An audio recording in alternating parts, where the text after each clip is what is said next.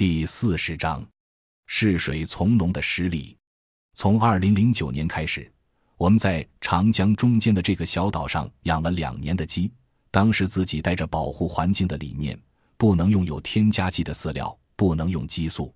那时候我们还不知道有机农业的概念，就知道土的概念，如土鸡、土鸭、土猪、土鹅。当时认为土的东西就是好东西，所以那时候我们注册的品牌叫土鸡蛋。因为以前没养过鸡，加上我们这样的养法，所以就碰到了好多问题，比如不用激素怎么提高鸡的产蛋率？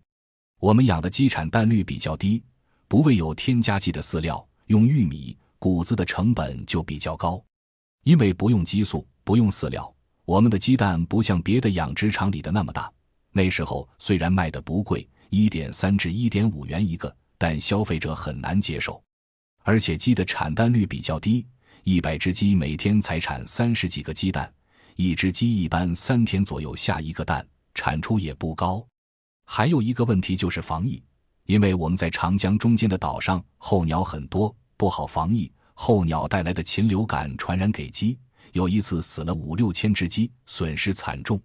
那时候我们的鸡不好卖，鸡蛋也不好卖，于是想着开一个餐厅，卖不出去的鸡和鸡蛋就可以自产自销。当时开了一个二百多平方米的餐厅，我和我的合伙人理念很一致。那时候就不用地沟油，不用味精、鸡精，不用色素，不用食品添加剂，我们还用好的食材，所以餐厅的成本也比较高。那时候三公消费还没有现在限制的这么严格。我的合伙人有一些政府资源，一顿饭三五千元还能消费得起，餐厅也红火了一阵子。后来因为政府对三公消费的限制，餐厅也日渐萧条下来。二零一零年的时候，长江发了一场大水，把我们的整个基地都冲掉了，鸡棚里所有的东西都没了。再加上开餐厅投了很多钱，我们一下子就欠了好多钱。那时候我和合伙人说怎么办？我们得赚钱还钱啊！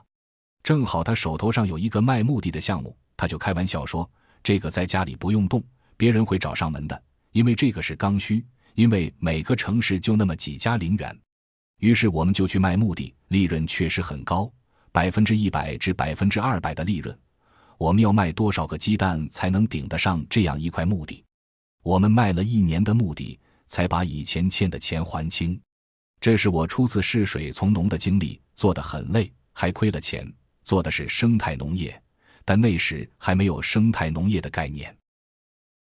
感谢您的收听，本集已经播讲完毕。喜欢请订阅专辑，关注主播主页，更多精彩内容等着你。